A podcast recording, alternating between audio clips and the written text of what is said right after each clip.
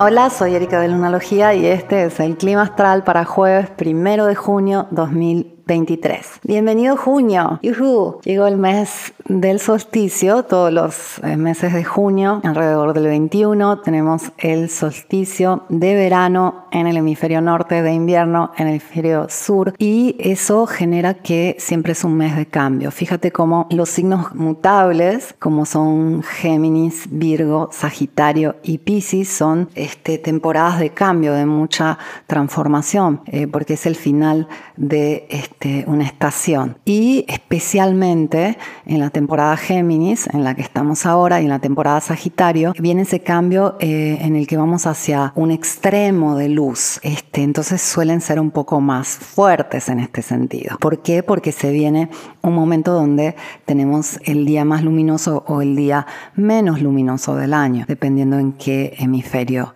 nos encontramos. Entonces, eh, de por sí, son meses de transformación y cambio. Este mes de junio tenemos una luna llena en Sagitario, que es este fin de semana, el 3 eh, de junio en algunos países, ya el 4 en otros, es esa noche entre el sábado 3 y domingo 4 de junio. Tenemos una luna nueva en Géminis, tenemos a Saturno y a Neptuno que van a retrogradar. Es un mes muy interesante, un mes para tomar las cosas eh, de una forma bastante objetiva, bastante amplia, ya que estamos como en un mes bisagra, en un mes puente, se acabó la temporada de eclipses y el mes que viene va a empezar a retrogradar Venus. Entramos como también en un mes donde vamos a querer este, al mismo tiempo avanzar el mes que viene, ya que vamos a empezar a tener esta cruz que de fija se va a sentir como cardinal, entonces vamos a tratar de, avanzar, al mismo tiempo ya van a estar este, retrogradando más planetas. Eh, Venus empieza a retrogradar recién a final de julio, el 23 de julio, pero bueno, ya va a ir haciéndose más y más lenta el mes que viene, entonces es como que las cosas van a tender a este, también a sentirse más lentas. Entonces eso nos dice junio, todavía es un muy buen mes para avanzar en temas de finanzas y relaciones y especialmente amor propio. Eso de todas formas se va a revolucionar con la retrogradación de Venus, pero va a ser un proceso lento porque hay que este, metabolizar todos los datos pendientes y luego elaborarlos para generar un nuevo modelo. Y esto va a este, suceder julio, agosto y septiembre. Pero bien, hoy tenemos a la luna transitando por Escorpio que va a llenarse ya en Sagitario, pasa Sagitario la noche entre viernes y sábado, y este, una luna llenándose de por sí es intensa y una luna en Escorpio también es intensa. Entonces tengamos en cuenta que las cosas se van a sentir fuerte, con pasión, tenemos mucha más intuición, tenemos mucha más capacidad creativa. Son días excelentes para ser mucho más efectivos, productivos. Eh, hay siempre dos opciones cuando llegan estos días previos a la luna llena.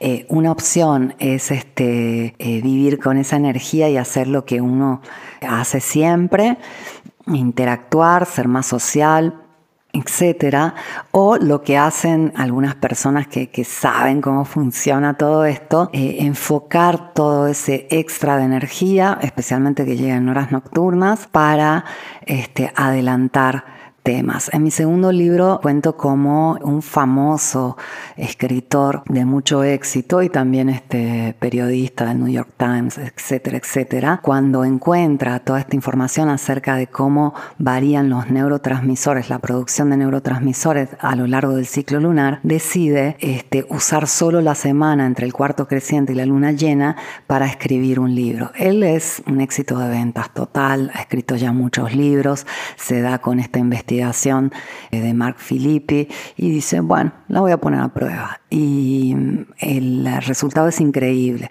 Él dice que de esta forma, usando solo esa semana, fue muchísimo más productivo. Él es un analista de datos, básicamente. Entonces da este, números exactos de cuánto más fue productivo, de cuánto cambió, por ejemplo, su estado de ánimo a lo largo del proceso.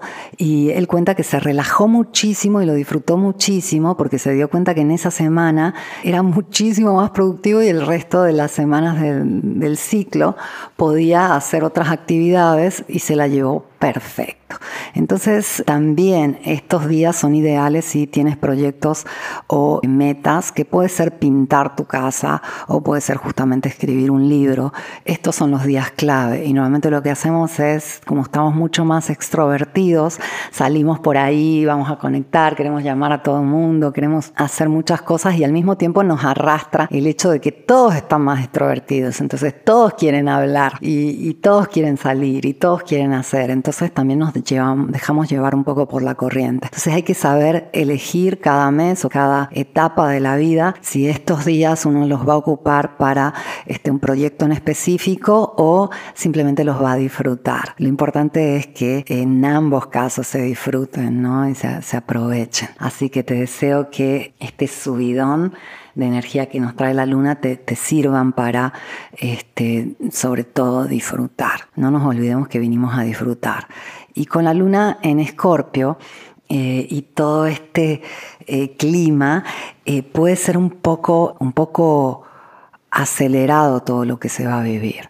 Se viene una conjunción de Mercurio con Urano y se viene una oposición de Venus a Plutón.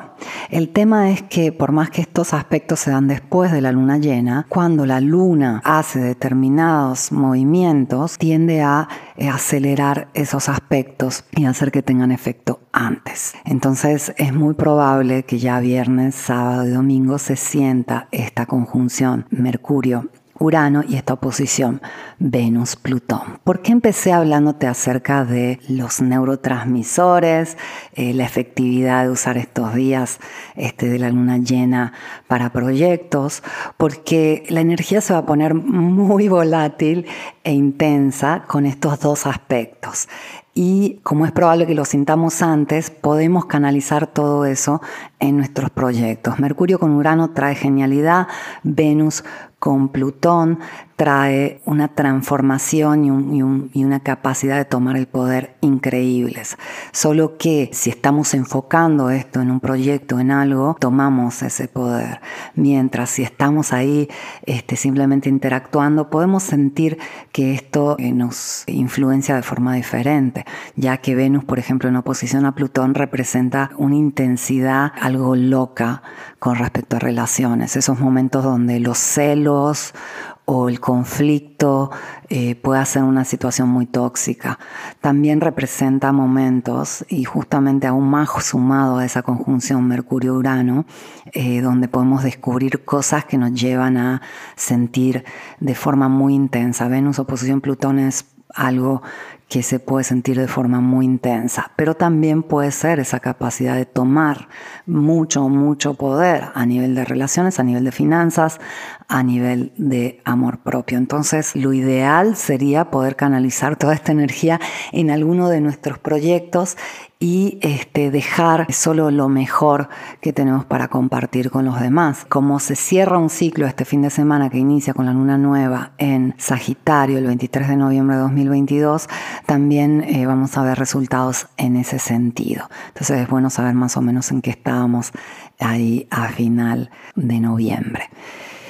Y bien, Em, la energía es tuya, eso que no se te olvide, es eh, uno de tus assets, es uno de tus, este, tus mejores posesiones, es de lo más valioso que tienes, la energía junto con el tiempo. Entonces la energía de estos días y el tiempo de estos días de luna llena es tuyo, eh, canalízalo, úsalo como mejor te sirva, como más te guste. Te agradezco por haberme escuchado, vuelvo mañana con el clima astral.